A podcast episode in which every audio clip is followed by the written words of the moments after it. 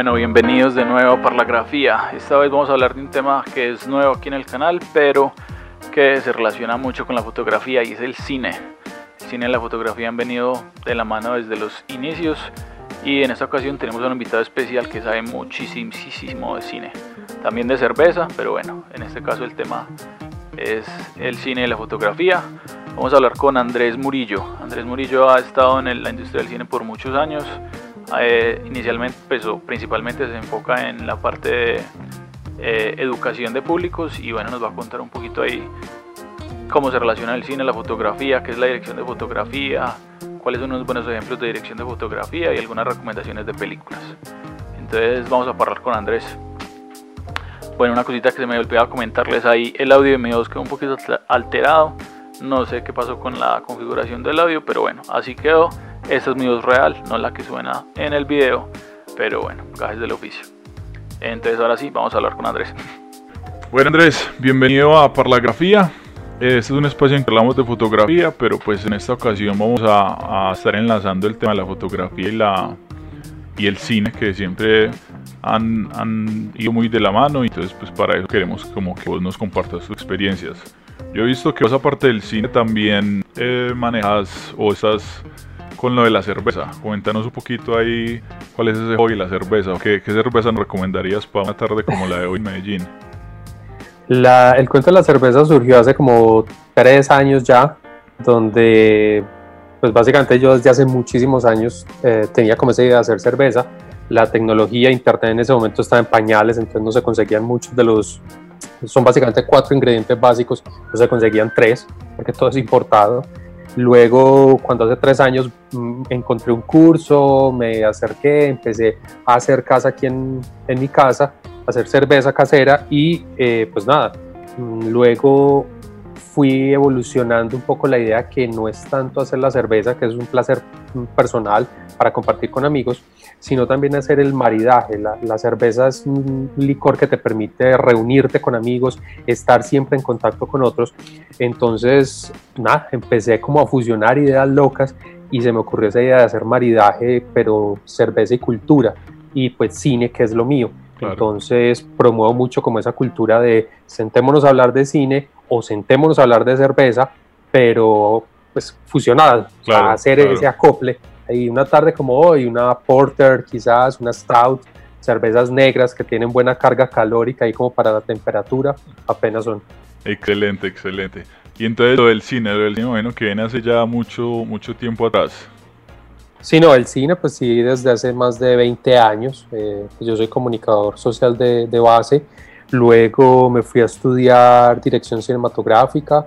Eh, estuve, pues regresé, estuve en algunos proyectos, haciendo también trabajos personales, pero digamos que eso fue antes o durante la creación de lo que era eh, la actual ley de cine, en 2003 por ahí, y que todavía estaba muy en pañales, muy poco apoyo, era difícil hacer, pero igual de difícil que ahora, pero otras razones en ese momento básicamente es que era muy difícil eh, conseguir presupuesto. Y eh, pues ya luego me fui dedicando más a la docencia y ahí fue donde encontré un poco más esa, esa vocación de mi parte que es formar públicos. Y desde el cine pues tuve la oportunidad de trabajar en otras áreas como eh, detrás, entendiendo que el cine son varias paticas, no solo es la producción de películas, sino también la distribución, la exhibición y la formación de públicos. Entonces en estas dos últimas es donde más he hecho como hincapié, es el, el formar públicos desde la academia, desde espacios informales, cualquier tipo de espacio, y desde la exhibición, donde siempre he estado atado a, a tener esos roles, a tomar decisiones, a mirar la industria desde ese otro aspecto. Súper, súper bacano. Ahí que hablas como de los diferentes como subsectores o, divisiones de, de, lo que es hacer cine, siempre está la parte de la dirección de fotografía. Así para la dirección de fotografía para Dummies, ¿cuál sería como una, una definición muy, muy básica, muy simple? La, yo siempre digo que la parte A para entender fotografía es luz y sombra. Esa es la base. Okay. El color viene después, pero ya toda la teoría y todos los conceptos estaban aplicados desde el cine mudo y todo lo que sería la etapa del cine blanco y negro. Entonces el color le añade unos componentes, pero la base fundamental es luz y sombra. y quizás eh, cuando la gente sale de cine, wow, qué fotografía maravillosa, y siempre se queda como con un paisaje o con una secuencia en especial, es entender que la fotografía es a lo largo de la película, no es solamente ese fragmento, sino cómo va evolucionando la construcción de los planos, un color, eh, la distribución de los elementos, cómo se van dando en diferentes momentos de la película para ir creando precisamente conceptos o emociones. Entiendo, entiendo.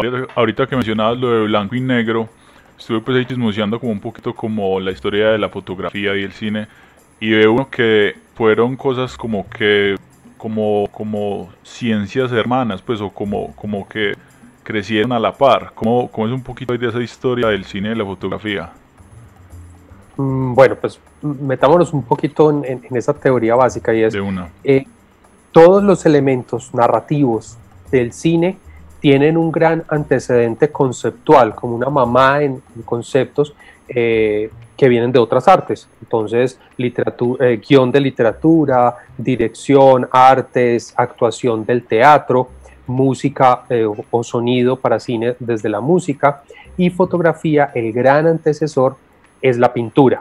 El único que es exclusivo, que nace con el cine, es el montaje. Pues eso ya es otro elemento narrativo. Entonces, todos los conceptos base de fotografía para cine están dados desde la pintura. Cuando hablamos de perspectiva, de encuadre, de la distribución de los elementos, lo que está fuera de campo, todos los conceptos básicos de esa fotografía están dados inicialmente allá, en la pintura. ¿Qué pasa? Que entre la pintura y el cine está el punto intermedio que es la fotografía, nace ahí y la fotografía adopta, asume parcialmente muchos de estos conceptos. Luego, cuando nace el cine, simplemente ponerlos a funcionar en movimiento. Entonces, una de las grandes diferencias de entender la fotografía, los conceptos, perdón, de fotografía para cine es que es en movimiento, mientras que el otro siempre ha sido estático, aquí fluyen, aquí tienen unas dinámicas internas dentro del plano que es, hace parte de esa complejidad de lo que hay que empezar a entender. Entiendo, entiendo. Es, es común ver que fotógrafos migran al cine o de dónde viene como esa, esa gente que nutre como, como esas, esas líneas de las personas que, hacen cine. ¿Es, ¿Es común que un fotógrafo se vuelva director de fotografía o cuál es como la carrera pues o como el, el, que el entrenamiento por decirlo así de una persona que llega a ser un buen director de fotografía? pues no hay un único camino, realmente es muy atrevido decir como que la gran mayoría encausa. No, realmente es bastante diverso el panorama. ¿Qué pasa?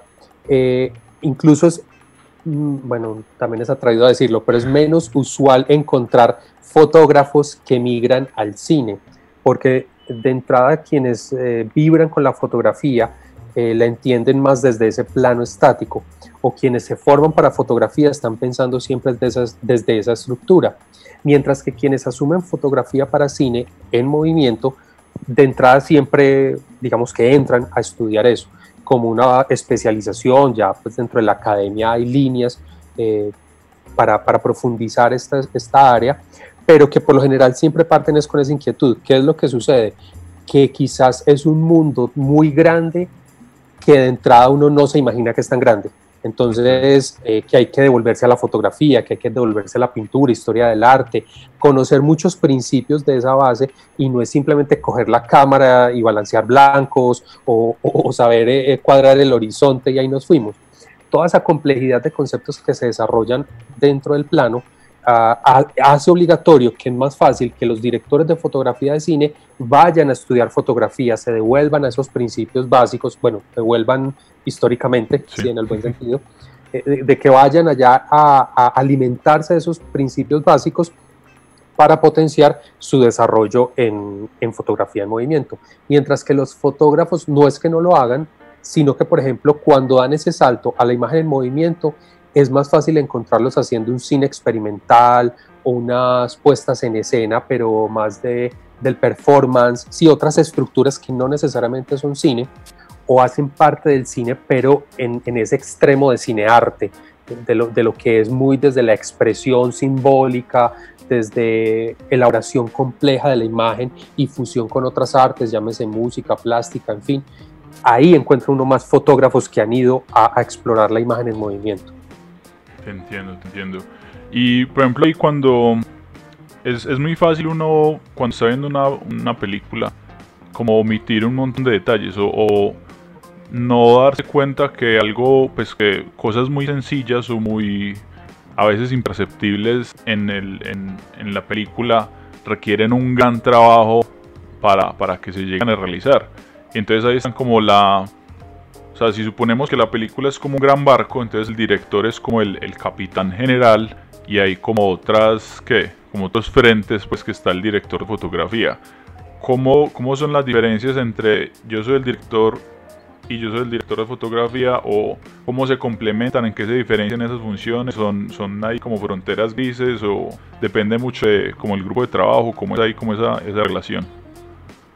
Listo, eh, vuelve y juega, pues no hay nada escrito, metodologías de trabajo, todas las que quieras, pero sí se entiende desde el comienzo que el cine es castrense, es decir, es el director y de ahí para abajo se cumplen órdenes pero hay unos espacios obviamente creativos donde se permite precisamente alimentar el proyecto. Entonces, todo lo que llamamos la preproducción, que no es solamente el guion y la preparación de las planillas y demás eh, para el rodaje, sino también todas las reuniones creativas donde, bueno, este personaje cómo lo vamos a vestir, qué colores tiene, estos espacios cómo los vamos a abordar, eh, la cámara, vamos a tener esta secuencia con esta complejidad, la vamos a manejar plano secuencia, en grúas, tal, lentes, en fin toda esa parte creativa en el previo para llegar al rodaje más o menos con esos acuerdos.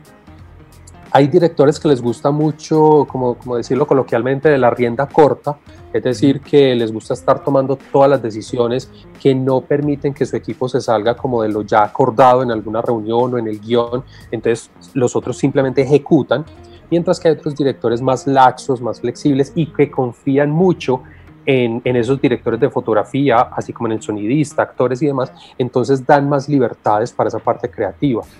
Eh, dando ejemplos eh, de lo histórico, Alfred Hitchcock era conocido porque él, por ejemplo, nunca miraba por el viewfinder, él nunca miraba por el lente de la cámara, él simplemente daba dos, tres instrucciones, mira, necesito un lente 50, vamos con un plano medio, ese en traveling y tal cosa.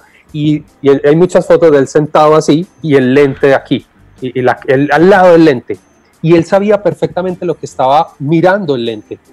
No necesitaba ir a verificar. Entonces también era mucha confianza a sus directores de fotografía. O por ejemplo un Orson Welles. Niños genios que hay en esta industria o que hubo y que él entraba cuando él era actor y no era el director. Dicen que era muy fastidioso, que era muy difícil controlarlo porque se le salía a lo director. Entonces él entraba al set de rodaje y pero eso está mal cuadrado esta iluminación, aquí me va a dar una sombra que no me va a permitir no sé qué. Y iban a mirar y efectivamente. Entonces tocaba desbaratar todo. Entonces e, e, es un mundo donde, como te decía, metodologías de trabajo, pero sobre todo la rigurosidad de hay unos espacios para la discusión, pero ya en el rodaje no es posiblemente el espacio de dirección, ya es como se fue. Posiblemente algún plano, alguna secuencia se preste para modificaciones, eh, por ejemplo, Howard Hawks es un director un clásico americano, eh, uno de los creadores del western, y a él le pasaban muchos cacharros precisamente por rodar en llanuras, en esos espacios tan abiertos. Entonces, por ejemplo, cuentan, no recuerdo en cuál película, eh, tenía una secuencia pensada con John Wayne, el, cowboy mítico, plano medio que se fuera acercando con la cámara él, pues, muy cerca al personaje. Y estaban en ese rodaje cuando el director de fotografía mira el cielo mira, viene un nubarrón, viene una tormenta, hay una nube gris impresionante. Ah, ¿Qué hacemos? No, aprovechémoslo. Entonces le dio la libertad al director de fotografía, mandó a John Wayne al fondo de la llanura, pura perspectiva, un plano panorámico gigante, con ese nubarrón gigante encima, y él venía ya su caballo de espacio, que era parte del drama de lo que quería mostrar. Entonces incluyó ese nubarrón dentro de lo que no estaba planeado. Entonces mira que pueden haber variaciones eh, al interior del rodaje, pero se respeta mucho ese, régimen castrense, esa dirección. Entiendo, muy bacana. Ahí está también mirando que hay como ciertas películas como que marcan como cierta, o sea, no sé, voy a decir algo, efectos especiales Matrix, que es como que antes y un después, o que es como para el público en general, ese es como un, referente súper claro. De pronto entrando un poquito en la dirección de fotografía, hay, hay como películas icono, por decirlo así, que, que uno sepa como que, uy, este es un punto en la historia o este director de fotografía fue como que se salió de lo del promedio? Eh, pues es, a veces como atrevido, es muy complejo eh, concentrarse en uno o dos. Pero sí, obviamente, The Searchers de Jordan Ford, una película de western, cowboys, y se convierte precisamente en uno de esos grandes referentes míticos, uh, quizás en ese periodo de transición del blanco y negro a color. Esta es una película color y terminó siendo una fotografía referente no solo para el género, sino incluso para muchas películas de acción. Eh, cuando dices, por ejemplo, Matrix, es un referente sobre todo de lo que se conoce ahora como el Gun Fu, que son esas secuencias Ajá. de acción, de, de, de, peleas, artes marciales y disparos, eh, que eso hoy parece indispensable en cualquier película de acción, están siempre presentes. La estilización de ese tipo de peleas, pues marca un punto muy importante Matrix como tal. Ah, cuando nosotros vamos al cine colombiano y vemos, por ejemplo, Todos tus muertos, eh, es una fotografía cálida, incluso exasperante, que hace parte de, o acompaña muy bien el drama del protagonista. Pues no es gratuito que se gane el, el mejor fotografía en el Sundance, por ejemplo. Entonces, uno a uno, digamos que, que más que películas, es como cada año nos van mostrando pequeñas evoluciones o grandes íconos. Recuerdo mucho, por ejemplo, de Alexander Payne, Nebraska, hace unos, ya unos buenos años, una película en blanco y negro, pero pues estoy hablando de 2012, 2014, la película, sí. pero es rodada en blanco y negro, eh, pues nada, simplemente fantástico, ese, ese, gris, esa melancolía permanente que acompaña al personaje y la historia. O películas claves desde la fotografía como Some Like It Hot, eh, considerada la mejor comedia de la historia de Billy Wilder, a la decisión de, hacer la película en blanco y negro, a pesar de que ya, era, ya se hacían las películas a color, 1960, pero se van a blanco y negro por cuestiones de maquillaje porque los dos personajes centrales tenían que vestirse de mujer, entonces el maquillaje que les ponían era tan fuerte que se veían horribles en, en, en claro. la cámara, en las pruebas de cámara. Entonces cuando se fueron a blanco y negro fue la manera de matizar y eso dio muchas luces de cómo poder hacer ciertos efectos o juegos.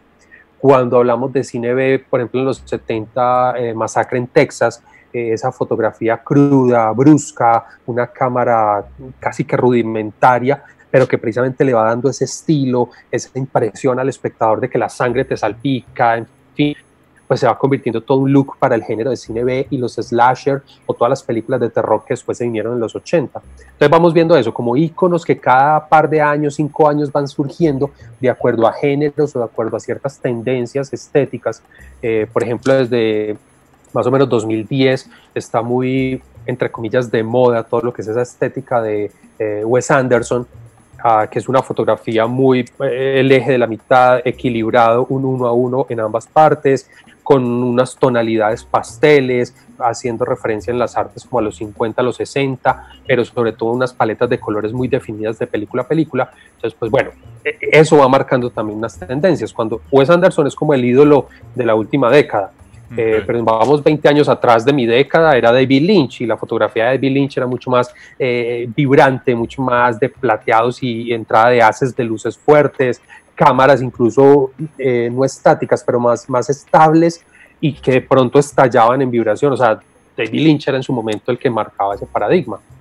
Y, disculpa si me extiendo, eh, lo que va evolucionando ahora hacia la televisión, que precisamente lo que tenemos es una migración de un lenguaje cinematográfico que va a la televisión. Entonces antes teníamos un lenguaje narrativo, netamente la cámara mostrándonos personajes y diálogos, y ahora es toda esa carga expresiva dentro de las series, no todas, pero una muy buena cantidad de series que vemos, por ejemplo, no sé, Better Call Saul. Eso es una clase de, de cine y especialmente fotografía 1A los detalles, dónde poner la cámara, la cámara dentro de, los, de las máquinas, de los objetos, eh, el detalle, utilizar unos lentes especiales para poder rescatar precisamente el proceso de alguna maquinaria o revolviendo un líquido, eh, los colores, tener unas tonalidades muy claras. Entonces, desde la primera temporada, los futuros son en blanco y negro, los pasados son en azules y el presente son unos tierras amarillos muy, muy, muy fuertes. Entonces te va dando esa idea de cómo hay unos conceptos y se estructuran esas eh, expresiones desde la fotografía y pues todos los elementos narrativos, pero especialmente fotografía, que es lo que hablamos hoy. Esa, esa elección de tonos que mencionabas ahí, esa sería una decisión típica de un director de fotografía. O sea, ese es, eh, como lo que él pone sobre la mesa y es como, hey, vamos a, a, definir estos tonos así para estos, estos tiempos, estas emociones, estas como diferentes escenas. Correcto, muchas veces eh, hay directores que son muy cercanos o, han sido directores de fotografía en algún momento y tienen muy claros esos conceptos y la, como la estética de lo que quieren, incluso más estética no sería palabra, como el look, toda esa ambientación de lo que se quiere crear. Entonces empiezan a socializar con su director de fotografía, pero él junto con el director de artes, es decir, el director encargado del vestuario, escenografía, utilería, entre ambos se van poniendo de acuerdo en eso. Bueno, qué colores van a privilegiar, qué colores definen esta emoción y este personaje, qué queremos construir. Porque muchas veces el director lo que tiene es el guion, la historia, su personaje, y cuando llegas a reunir, miren, yo quiero esa angustia, y, esta angustia yo la veo reflejada es en, en papeles volando o en mucho viento o en lluvia, pone dos o tres elementos en juego y son estos directores, fotografía y artes, quienes empiezan a procesarlo y a volverlo material. Bueno, ¿cómo se ve la angustia? Cómo se, el color verde es el que me va a reflejar angustia, entonces vestimos al personaje o son los fondos o es toda una ambientación y a partir de ahí pues discusiones en Emil, no sé si se llegarán a poner de acuerdo, eh, obviamente se tienen que poner en algún punto en equilibrio y el director termina diciendo, sí, me gusta, vamos por ahí. O sea, siempre va a ser la decisión final el director. Entiendo. ¿Hay, ¿Hay alguna película que tenga muy buena fotografía y pues yo sé que es muy relativo, pero que sea muy buena fotografía, pero como película como regular? ¿O, o, conoces algún caso así como que, pues como medio contradictorio?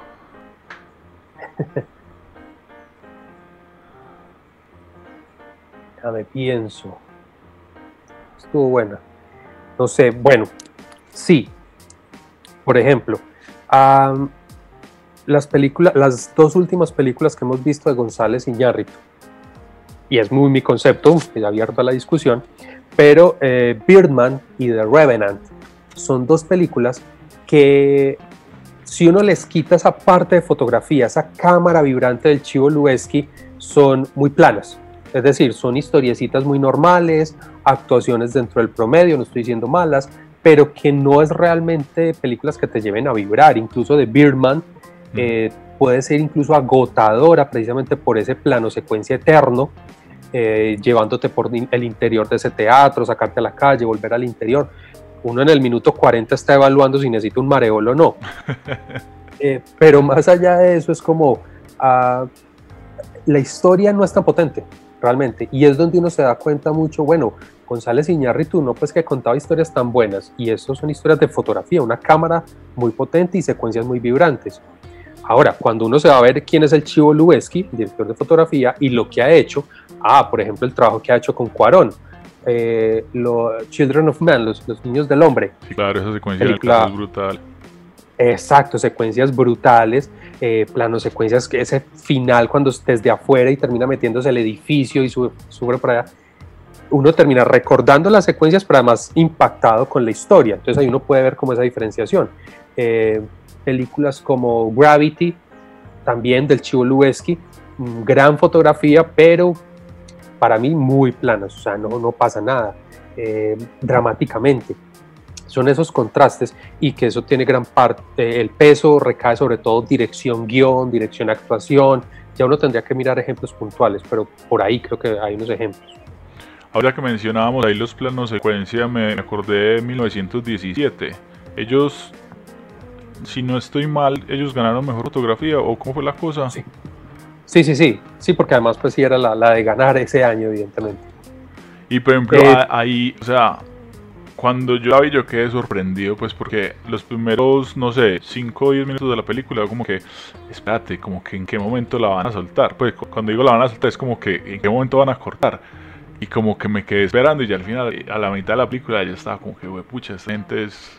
Pues a mí me impactó mucho ese, manejo pues de, de, película secuencia, no es, es película secuencia. pero creo que no es la primera. No, no, han habido muchas, incluso este último, entre los segundo semestre de 2019 y, ahora salieron varios títulos con esa misma eh, metodología. Eh, para, para, mirarlo históricamente, pues el gran referente clásico es la de Hitchcock, es La Soga, y que nace como un, él lo decía, yo quiero hacer una película rápida, con un fin de semana, sentarme con unos amigos y hacer una película rápida. Y la película rápida fue un dolor de cabeza porque, claro, eh, te equivocas en el minuto 7, un actor se te equivoca y es vuelva y empieza desde el comienzo, desde el, minuto, desde el segundo cero, eh, rollos de cine en ese momento. Entonces, eso incluso se le fue mucho más en presupuesto y tiempo, pero termina siendo una película de un solo plano. Ahora, ¿cómo así un solo plano? Si me estás diciendo que hay cortes, porque las latas duran entre 11 y 12 minutos, duraban eso. Es saber hacer el corte para que pareciera que es un solo plano. Entonces, en, la soga es muy normal que él se fuera detrás del abrigo de alguien, detrás de la espalda de un personaje y, y, en el negro de la espalda empataba el siguiente rollo y comenzaba el siguiente plano. Hoy el mundo digital lo puede hacer muerto de la risa eh, de mil maneras. Y entonces lo vimos en 1917, lo vimos en Birdman, lo vimos en Utoya, la película eh, de este caso en Suecia, esa isla que, que, mataron un montón de jóvenes, también un plano secuencia, eh, que lo que se pretende sobre todo, o, la importancia de, de, trabajarlo por esa vía, es el realismo de la historia en tiempo real. Entonces, tenemos una película de 90 minutos, es una historia que dura 90 minutos y debe pasar así. Entonces, transmitir al espectador como ese realismo del tiempo, estamos contra el reloj, está pasando así, hace parte de la vibración.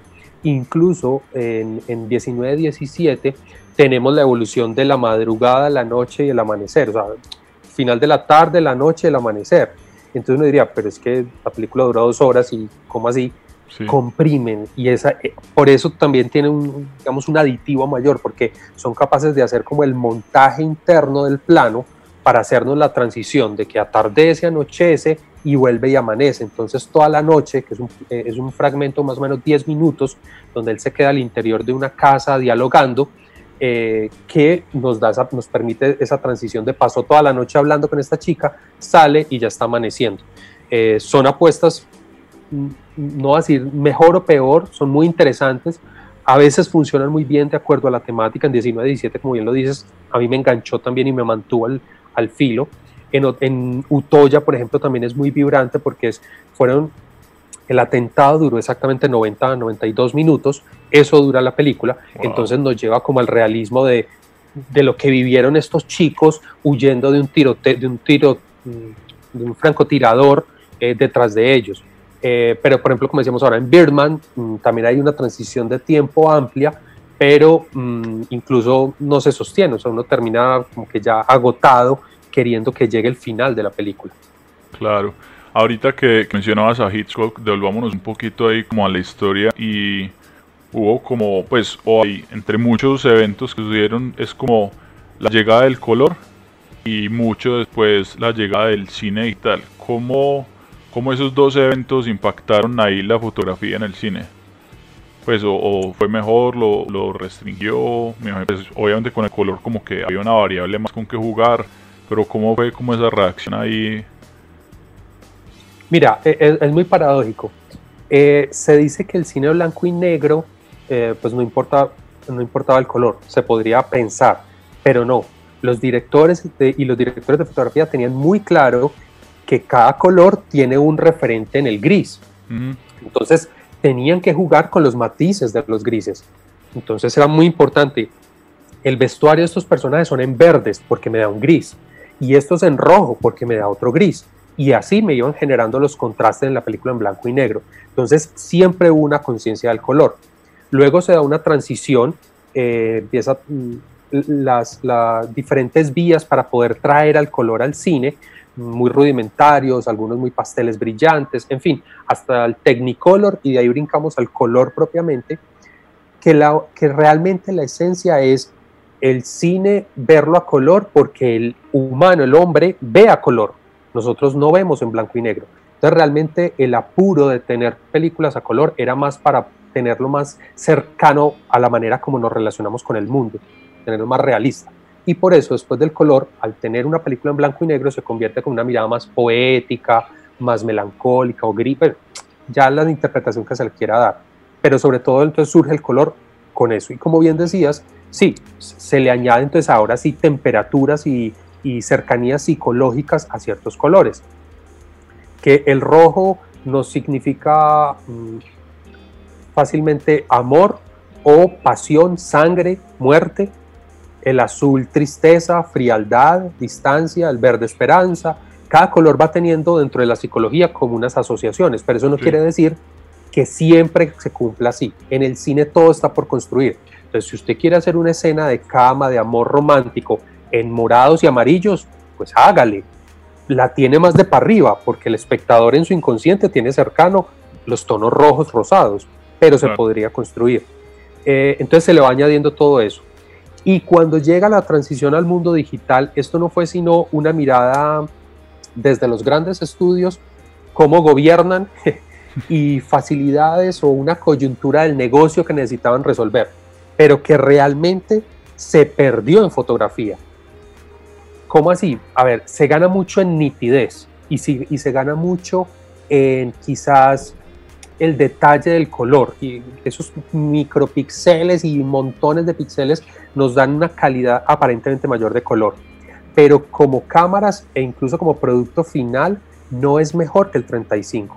El 35 milímetros es la, la versión más cercana a como ve el ojo humano. Nosotros no vemos en tantos colores y tan brillantes como el digital. Es más cercano el 35. Entonces, antes nos bajaron la calidad. Con las cámaras de cine uno podía ambientar una habitación con una vela. Una buena vela te ambientaba y lograbas ver. ¿Cómo con una cámara digital con, con, las velas? Mm, ¿Cuál será? No sé. No sé. Referente, por ejemplo, que es eh, La Sirga del, cine colombiano, que tiene un momento de secuencias al interior de la habitación de la cabaña y es con velas y se ve precioso. Incluso hay que verla en cine por eso, porque cuando se pasa a video mata mucho esa, esa ambientación pero tú coges una cámara de video hoy con una vela y ves un, foquito, ves la vela y ya no se ve nada más. Sí. Correcto. Entonces mira que de alguna manera se perdieron elementos. Eh, entonces, el que es que es otro rollo más complejo, pero es entender cómo hicieron una jugada los grandes estudios para llevarnos al mundo digital, les funcionaba mejor. Eh, para nosotros o para el público, el espectador promedio, puede que no haya muchos cambios, pero si somos un poco rigurosos con la imagen, nos vamos a dar cuenta que hoy por hoy la fotografía, sobre todo el cine de Hollywood que vemos, es bastante pobre. Se matan los contrastes, todo brilla, no hay sombras, ah, todo parece plateado, todo es como muy, muy vibrante a los ojos, pero realmente no, pareciera que no hay matices. Y cuando surge una película con esa fotografía, ay no, es que eso es muy intelectual, no, es que eso ya Hombre, más o menos algo así le pasó al padrino, ¿no? Porque el padrino tiene, tiene escenas muy oscuras, que los ojos de Marlon Brando que no se le veían, esa fue como una de las críticas que le hicieron. Sí, pero es entender que todavía estaba narrando con esa fotografía clásica, incluso haciendo referencia a movimientos eh, previos, hablando desde el expresionismo alemán, todo el cine negro de los 40 y los 50, o sea, todavía estaba arrastrando parte de esas estructuras de cómo hacer la ambientación, pero que el espectador cada vez la fue perdiendo, necesitaba ver más, eh, ver toda la información del plano y que esa información no tuviera mucha complejidad para que para absorberlo más fácil y estamos concentrados en la historia y las historias cada vez más vacías, simplemente un tipo detrás de otro matando 30 para rescatar a la hija, cosas así. Entonces se ha perdido mucho de entender la complejidad del plano, de simbolizar la imagen y dentro de la imagen con la luz y la sombra o el mismo color. Entonces, cuando, por ejemplo, con mis estudiantes ponemos alguna película y, empezamos la discusión, bueno, ¿y cómo vieron los colores? Sí, muy bonitos, pues estaba el rojo, el amarillo, el morado, porque yo sé que ese color tiene todos los colores, pero ¿cuál privilegió? ¿Cuál color definía un personaje o definía un concepto? Y les cuesta. Entonces nos quedamos patinando en ese concepto. Eso se ha perdido mucho, sobre todo en esta era digital, donde es ventajas y desventajas. Es muy fácil hacer, es muy fácil grabar, es muy, muy fácil coger un celular y tener una imagen bonita dentro de esos nuevos cánones eh, y para poder narrar una historia. Pero otra cosa es... Pues. Exacto, y distribuir el cine. Pero otra cosa es darle profundidad, darle al celular, eh, a esa imagen pasteluda, no, no, vamos a darle contraste, una sombra fuerte, vamos a traer en primer plano tal objeto y una distancia focal adecuada para este borrón, qué sé yo, empezar a construir conceptos con el mismo celular, eso no, ahí está más difícil, yo casi no he visto por ahí. Hay una película que la hicieron toda, pues no sé si hay varias, pero eh, pues, ahorita que estaba mirando, hay, hay una que fue como muy, como la que marcó, pero no recuerdo el nombre. Pues el man decía, no, yo tengo un iPhone, lo, lo pongo en un estabilizador y ya voy detrás de los actores y, chao, con eso hicimos la película. Sí, eso se empezó a poner muy, muy de moda, no sé, hace unos 6, 7 años. Y entonces uno ya, por ejemplo, encuentra estabilizadores manuales con, con ganchos de ropa súper divertidos para tener en casa. Eh, y con eso se ruedan, y es verdad. Creo que era un, director de ascendencia oriental, si no estoy mal, y que, que, era esa iniciativa de simplemente yo quiero contar y hágale, es perfectamente viable, eh, así debe ser. Pero lo que como espectadores debemos tener es el filtro de no todo el que narre o cuente lo está haciendo bien. Mínimamente tiene que haber un filtro. No porque se narró la historia es bueno, porque entonces estaríamos diciendo o estaríamos cayendo en un concepto netamente como de cuentos, de cuentería, de que nos estén narrando historias y tener una fotografía netamente narrativa de contexto. Un personaje entra y sale y ya, y le estamos perdiendo a todo el potencial expresivo que tiene el cine, que es con la música, el montaje, la fotografía, las artes, todos los elementos se confabulan para crear emociones. Entonces no es simplemente que el personaje entró y cómo entró, cómo salió, cómo pasó, cómo jugó con los elementos. Es muy narrativo, es un plano de transición, perfecto, pero debe llegar en algún momento el que está con la sustancia de fondo. Y a veces uno, uno ve trabajos que se narran muy bien, eh, se contó la historia, pero muy plano desde esa parte de contenido y profundidad. Ahora que hablábamos como del, de ya la era digital y pues creo que Netflix es como el ejemplo más, más cercano a todo el mundo. Eh, me acuerdo mucho, por ejemplo, cuando estaba viendo esta serie Billions, que hay un personaje que es como el asistente del protagonista. Eh, la nena siempre está de negro. Y decía, eh, pero... Y como que, pues, y ella resulta estar como entre el bueno y el malo, que se cambian ahí los papeles, pero es como un negro muy neutral. Y yo decía, eh, ¿qué, ¿qué otros como ejemplos modernos crees que son buenos para uno sentarse como a, desarrollar como esa sensibilidad de la fotografía en el cine? Pues yo creo que la que ha puesto un punto muy alto eh, es Breaking Bad, la serie de Vince Gilligan. Esa serie tiene unos capítulos que son simplemente lecciones de cine. Eh, quienes hayan visto la serie eh, recuerdan un capítulo que se llama La Mosca, y es un capítulo que no necesariamente es importante para la historia, es más bien incluso intrascendental. Pero la manera como pone esa cámara, ese gran angular desde el punto de vista de la mosca, cómo empieza a ver ese laboratorio, todo ese juego, wow, fantástico. Eh, cuando uno busca eh, información en internet ve que cada temporada va teniendo unas paletas de colores en evolución para los personajes centrales, es decir, Walter White y Jesse, mientras que los personajes secundarios tienen unas paletas de colores que se sostienen en el tiempo, pero tienen pequeñas evoluciones. Entonces, por ejemplo, el morado de la cuñada, que es uno de los más evidentes, la cuñada siempre está en morados, siempre en cualquier, la ropa, el bolso, la cortina, siempre pero los azules y los amarillos que jugó la esposa Skyler estuvo en eso, en evoluciones, de acuerdo al momento de la tensión, estuvo en una evolución. Entonces así, es una serie que lo puso muy, muy potente. Y otra que eh, recién está en desarrollo evolucionando, pero también entonces entender quién está detrás, es Kirin de Michel Gondry. Michel ah, Gondry es, un es un director francés, la que es fantástica, es un director francés, el de una mente sin recuerdo. El, ah, extraño resplandor de una mente sin recuerdo, de la Jim Carrey. Epa, epa gracias. Nunca puedo con ese título. Ah, listo, esa película gustó mucho. A los jóvenes, cada vez que la encuentran, wow, qué bella esa película. Y si ven un poco más del director, Michel Gondry, pues él tiene un, un estilo muy particular. Le gusta mucho los collages, el stop motion, hacer unas cosas muy particulares eh, con el color y la imagen.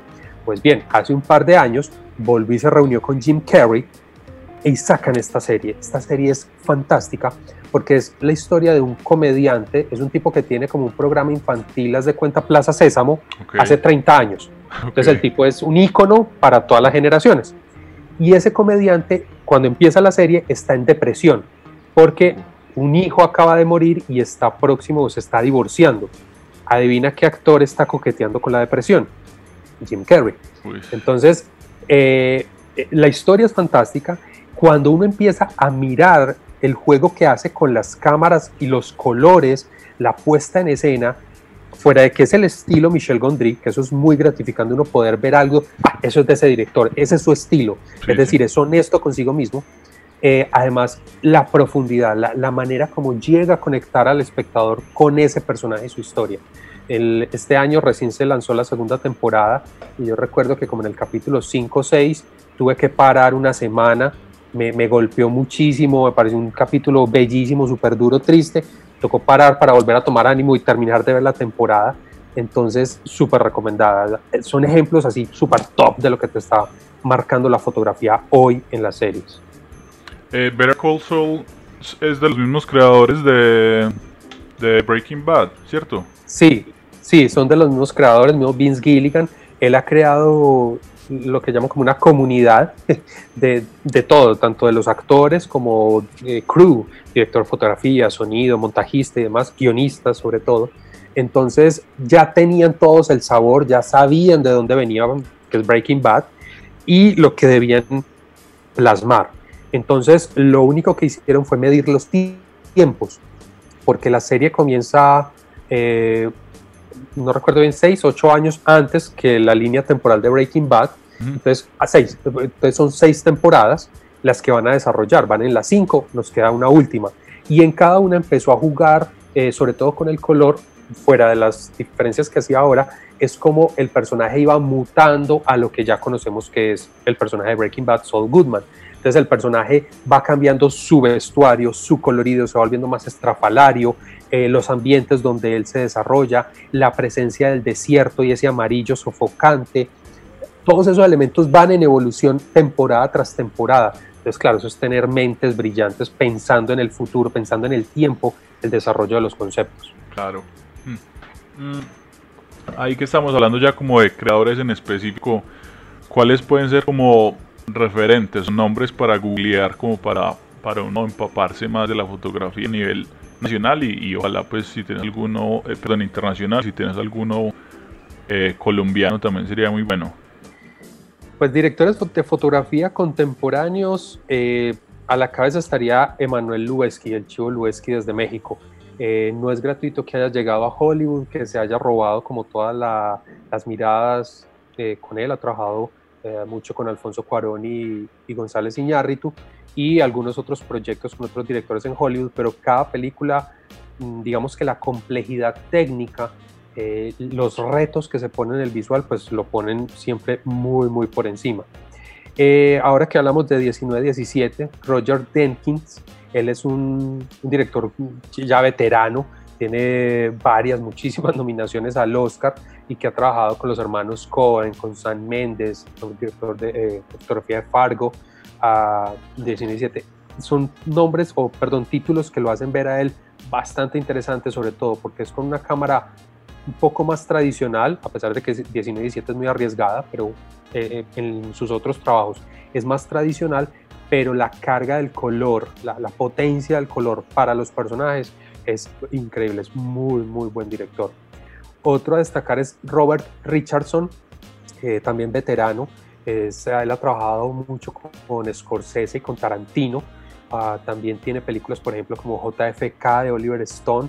Entonces, eh, cuando uno hace como esa relación director, director de fotografía en grandes películas, uno ya sabe que va muy a la fija. Eh, se hacen pues como esas buenas mezclas.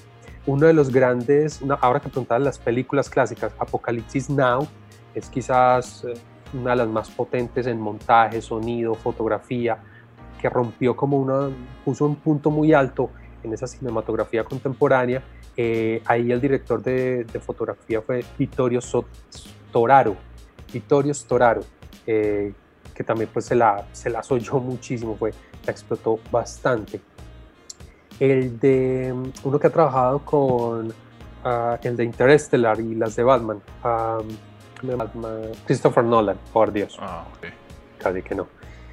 Eh, el otro director de fotografía interesante que ha trabajado con Christopher Nolan es un eh, sueco, Hoyt van Hoytema. Eh, ha trabajado Interstellar, Hair, con Spy John C., un director que resulta bastante interesante desde Europa.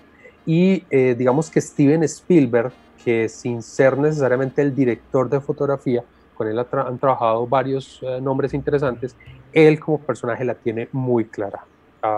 Spielberg sabe cómo poner la cámara, sabe sus temperaturas, colores, profundidades, cómo enmarcar su personaje para el momento dramático y siempre sacar la lágrima. Es un director muy, muy potente. Y quizás eh, pues también eh, Gordon Williams, que trabajó varias películas con Woody Allen, como Manhattan, Selig, eh, La Rosa Púrpura del Cairo, que trabajó también El Padrino eh, con Ford Coppola. Entonces Gordon Willis también termina siendo uno de esos directores claves. ¿Qué es lo que pasa? Que casi todos estos directores, salvo Lubezki, todos son ya muy veteranos. Ah, es decir, mm, ¿dónde está la sangre nueva? ¿Dónde se está refrescando? Y posiblemente sí hay, eh, obviamente sí deben haber estas nuevas generaciones, pero no están llegando todavía a ese punto de consolidación grandes obras impactantes, películas que queden precisamente en la memoria por ese trabajo fotográfico. O sea que hay espacio ahí para, para las nuevas generaciones que todavía hagan como su, su estampa. Tal, mucho y más con esto de lo digital. Eso pienso que es una, un campo que permite o abre, expande la, la imaginación, borra todos los límites. Es, para mí siempre la invitación es más como poder generar concepto al efecto especial. Es, vos puedes hacer todo el mundo digital que quieras, pero que eso tenga una razón, un sentido, una construcción para algo. Cuando uno ve cosas mucho más sencillas que, que realmente están consiguiendo el significado, es donde, y los que tienen plata, ¿por qué no lo hacen? Eh, recuerdo, por ejemplo, 500 días con Sommer, una película independiente, sencillita, uh, romanticona, que tiene un efecto de, hacer unas transiciones a animación dice, y pero con mucho sentido, o sea, cómo está sufriendo el personaje, cómo logra ver el mundo del personaje a través de esa animación. Entonces, si en una película tan sencillita se pudo hacer eso, ¿por qué las que tienen esos grandes presupuestos? hombre, muchas veces los rayos láser y las espadas láser son muy cautivadoras para la emoción y la acción, pero también deberían tener y construir, poder construir un significado más profundo. Y vamos, que Star Wars lo puede tener o le podemos dar esa complejidad, pero que como Star Wars no están las otras 50 al lado de las invasiones alienígenas y solo efectos especiales. Claro, claro. ¿Cómo ves vos que, que, puede evolucionar la fotografía y el cine ya que tenemos como todas estas, lo que hablamos ahorita, películas hechas con un celular y un estabilizador que el presupuesto pues es como amigable con casi con cualquier proyecto? Entonces, ¿Cuáles crees que son esos escenarios donde se puede ver la fotografía y el cine futuro? creo que me preocupa o me, me, pone más alerta antes que la misma fotografía es donde va a estar el espectador con referencia a la fotografía y al cine en general.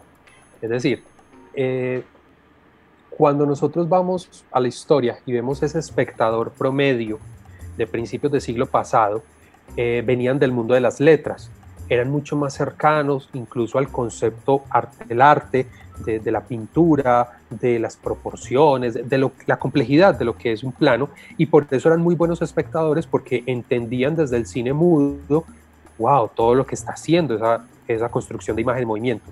Luego vienen otras generaciones ya con el sonido, pero igual se mantiene y se sostiene que eran espectadores, vamos a ponerle una palabra culta o letrados, o sea, que, les gustaba eh, investigar, leer, saber un poco más.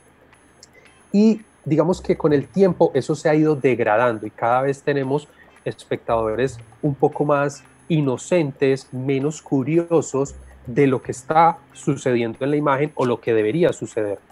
Y mm, simplemente apegados a una trama y a un concepto muy básico de emoción. Si lloré, ya, genial la película, pero no entendimos por qué lloraste, qué fue lo que te movió, esa emoción que construyó no, no, no me interesa saber cómo lo hizo, ya, yo lloré y fue maravilloso. Quizás ahí es un poco mirar cómo va a estar esa evolución, porque lo que estamos encontrando es que toda la tecnología nos, es una avalancha. Vamos a tener medios, de consumo ah, sin fin. El fenómeno de la televisión streaming, los canales privados, el acceso a Internet de los, eh, las series web, una cantidad de contenidos es impresionante.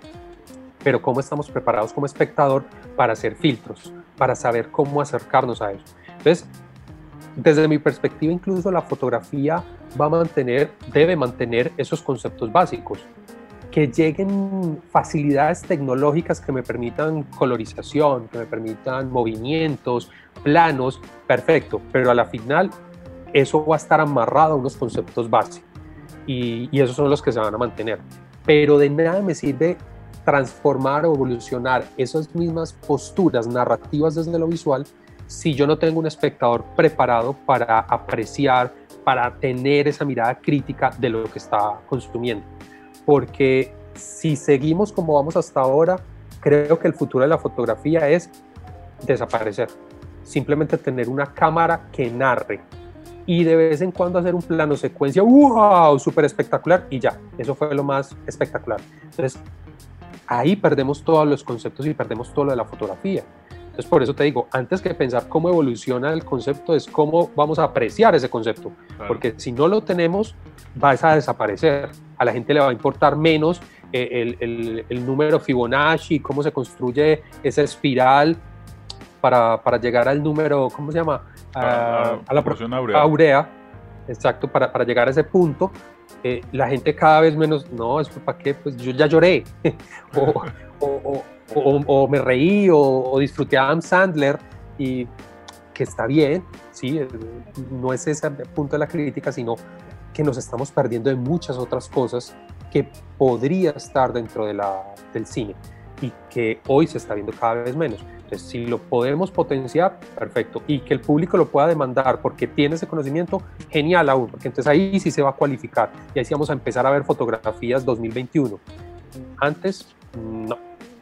Sí, ahorita que mencionabas eso, recuerdo mucho que la otra vez vi como un artículo, un estudio, algo así, que era como que, como que alguien ya tomó tu foto. Entonces era pues, la típica eh, foto que uno, pues que la gente toma con el celular, le pone un filtro en Instagram y la monta. Y entonces como que, eh, creo era un video, como que mostraron una foto y como que con algún algoritmo de búsqueda buscaban fotos similares y como que ya hay como 10.000 fotos que son prácticamente igual a, la tuya.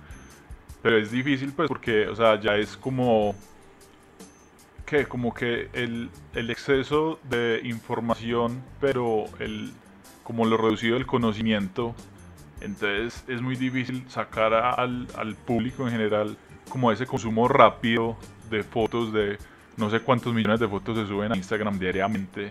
Eh, por ejemplo, ahorita con esto de Matarife que esta gente decidió hacerlo pequeños episodios corticos, yo creería que una de las razones es como para que la gente no se salga y es como que, uy, listo, ve aquí tres ideas, consúmalas, dijéralas una semana y en una semana hablamos. Entonces es como mi teso, como enganchar a la gente para que se siente dos horas y aprecie como con calma una película.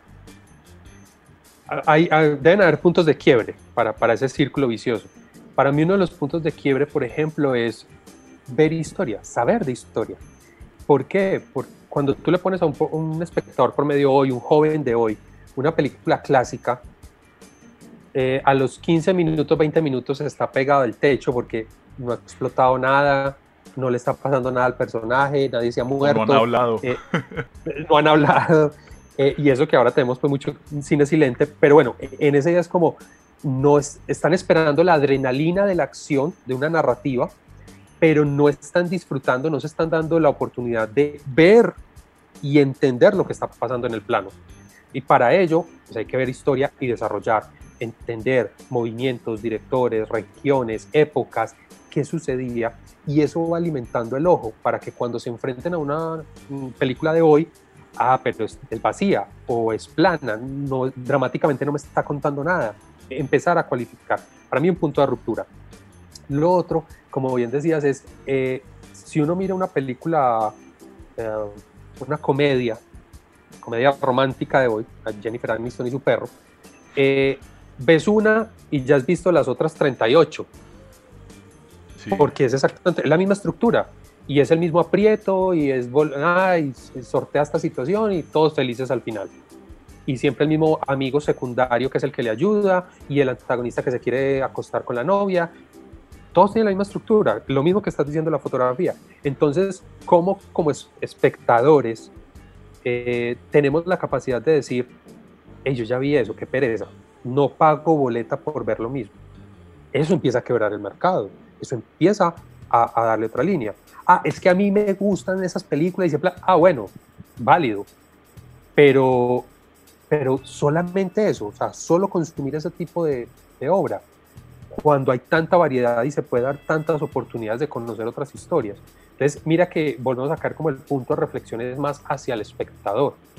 Mm, es muy difícil decirle al artista, al que crea la obra, construirme este tipo de películas. Es que el público va a pedir este tipo de películas. No, el, director, el, el que crea la obra, hace lo que considere, quiera, crea, pueda hacer así como el que toma la foto, es la foto que deseaba sacar. Pero es el ojo del espectador el que debe estar cualificado para decir, hombre, esta foto es una más de tantas, esta película es una más de la lista, o wow, esta sí sobresale, este sí tiene un mérito, este tiene un ojo y está contando algo distinto. Porque para poder diferenciarse de las 10.000 fotos de Instagram, tendría que conocer eh, un poco de movimientos de fotografía, grandes fotógrafos, mome, historia. Vuelvo a hacer lo mismo. Mira que es, eh, es, como un círculo en sí.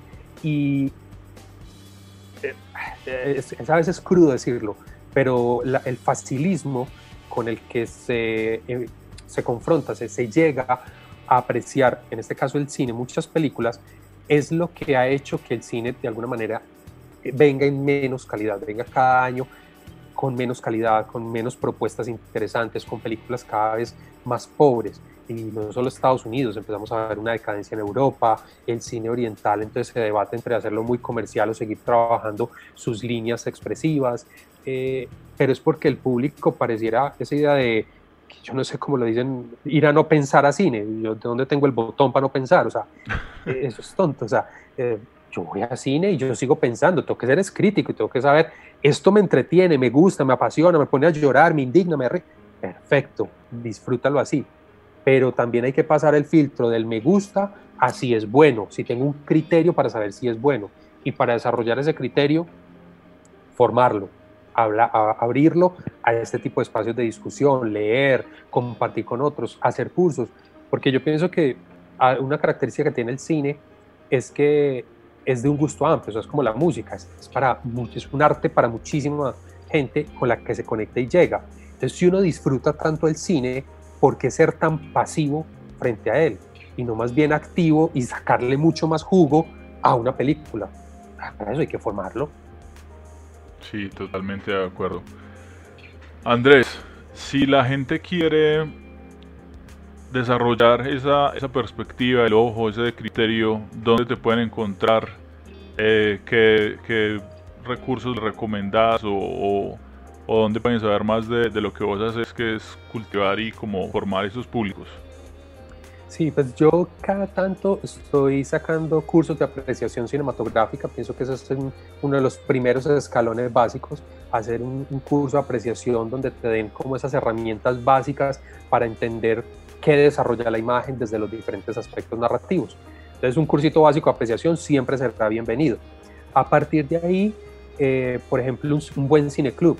Eh, en la ciudad hay muchos, casi todas las universidades, yo tengo el mío. Se generan cineclubs donde vamos, donde lo que se pretende es ir rotando, bien sea por periodos, por directores, por tendencias, y eh, que después de la película se pueda dialogar, se pueda entablar una discusión crítica de esa película que acabamos de ver. Sí, que no es ir a crispeta solamente. Exacto, y no, y no solo con la idea de me entretuve dos horas, no, o sea, me entretuve, pero también me queda alguna reflexión. Entonces, a sacarle mucho jugo. Y a partir de ahí ya se van despertando caminos. Hay personas que les gusta mucho, por ejemplo, lo histórico, entonces empiezan a machacar y a consumir fuertemente un cine histórico o a leer hay otros que, por ejemplo, no, a mí se me desarrolla un gusto por eh, los vestuarios y quiero conocer más de vestuarios. Entonces empiezan como a especializar la mirada y el tipo de películas que les interesa. Pero entonces mira que es una construcción progresiva. Entonces como unos primeros pasitos, cursos de apreciación cinematográfica básicos, como te digo, cada tanto los estoy sacando a través de mis redes sociales, los promociono y, y cineclubs, siempre serán espacios de formación bienvenidos. ¿Cuál es el nombre de tu cineclub? Eh, no, con cerveza, que es como mi, mi iniciativa de Ah, eh, fusionar y- cine. y cine, perfecto. Exacto, entonces yo siempre cada película la eh, invito a verla con un maridaje, con una cerveza en especial. Algunas más amargas, otras más refrescantes, otras más oscuras, negras. Y eh, lo que he estado haciendo durante todo este año es haciendo una rotación cada semana entre un documental, unas películas sin independiente, una, un clásico y una película colombiana. Entonces, cada semana vamos rotando y eh, al final de la semana pues nos reunimos el grupo por estas vías virtuales Ujú. y eh, la discusión. Y eso enriquece mucho realmente el concepto. O sea, ya llega uno el punto donde son estos participantes que te empiezan a decir solos, la narrativa fue de esta manera, yo me di cuenta del arco dramático del personaje, vi ese recorrido del héroe, ese final, no sé, ya, ellos van captando a medida que se va entrenando el ojo. Excelente, hermano, excelente. Hermano, muchísimas gracias por estar por aquí en Parografía. Ojalá que la próxima vez sea en vivo con una cervecita para seguir, seguir charlando. Eh, entonces la gente puede encontrarte en eh, arroba con cerveza por Instagram para cualquiera de Arroba los... con cerveza o a- arroba Andrés Murillo C2. Eh, en uno hablo más de cerveza que de cine y en el otro hablo más de cine que de cerveza. Entonces ya por gustos. Ah, no, excelente, excelente. No, y a ustedes, a todos ustedes por este proyecto, por esta iniciativa, me encanta. Eh, a mí es el que me falta muchísimo para aprender de fotografía. Uno entiende que este mundo cada vez es más grande en este concepto. Y nada, gracias por permitirme compartir un poco estas ideas locas. No, listo, hermano. Entonces ya sabemos que menos crispetas y más criterio. Y bueno, hasta la próxima. Muchas gracias. Hasta Dale, luego. quédate. Señores, esta fue la parla que tuvimos con el señor Andrés Murillo. Excelente combinación de cine y fotografía. Ojalá la próxima vez sea en vivo con una buena cerveza recomendada por el hombre. Sabe bastante del tema. Si quieren saber de los talleres y de todo el contenido que este man desarrolla y promueve, lo pueden buscar en esta eh, cuenta de Instagram. El hombre también tiene un podcast. Este video también lo pueden encontrar en el podcast. Y bueno, pendientes ahí de los talleres de apreciación cinematográfica que el hombre desarrolla y también de toda la movida de cerveza que el hombre también hace. Listo. Muchas gracias por estar por acá. Ya saben, lo de siempre, todas las redes sociales, que deditos arriba y la vuelta. Eso apoya un montón el, el proyecto. Y si tienen algún invitado especial, algún tema que les eh, dé curiosidad, que quieran que debatamos acá, pues todas las los oídos están abiertos para que nos hagan sus comentarios. Listo. Cuídense mucho. Un abrazo.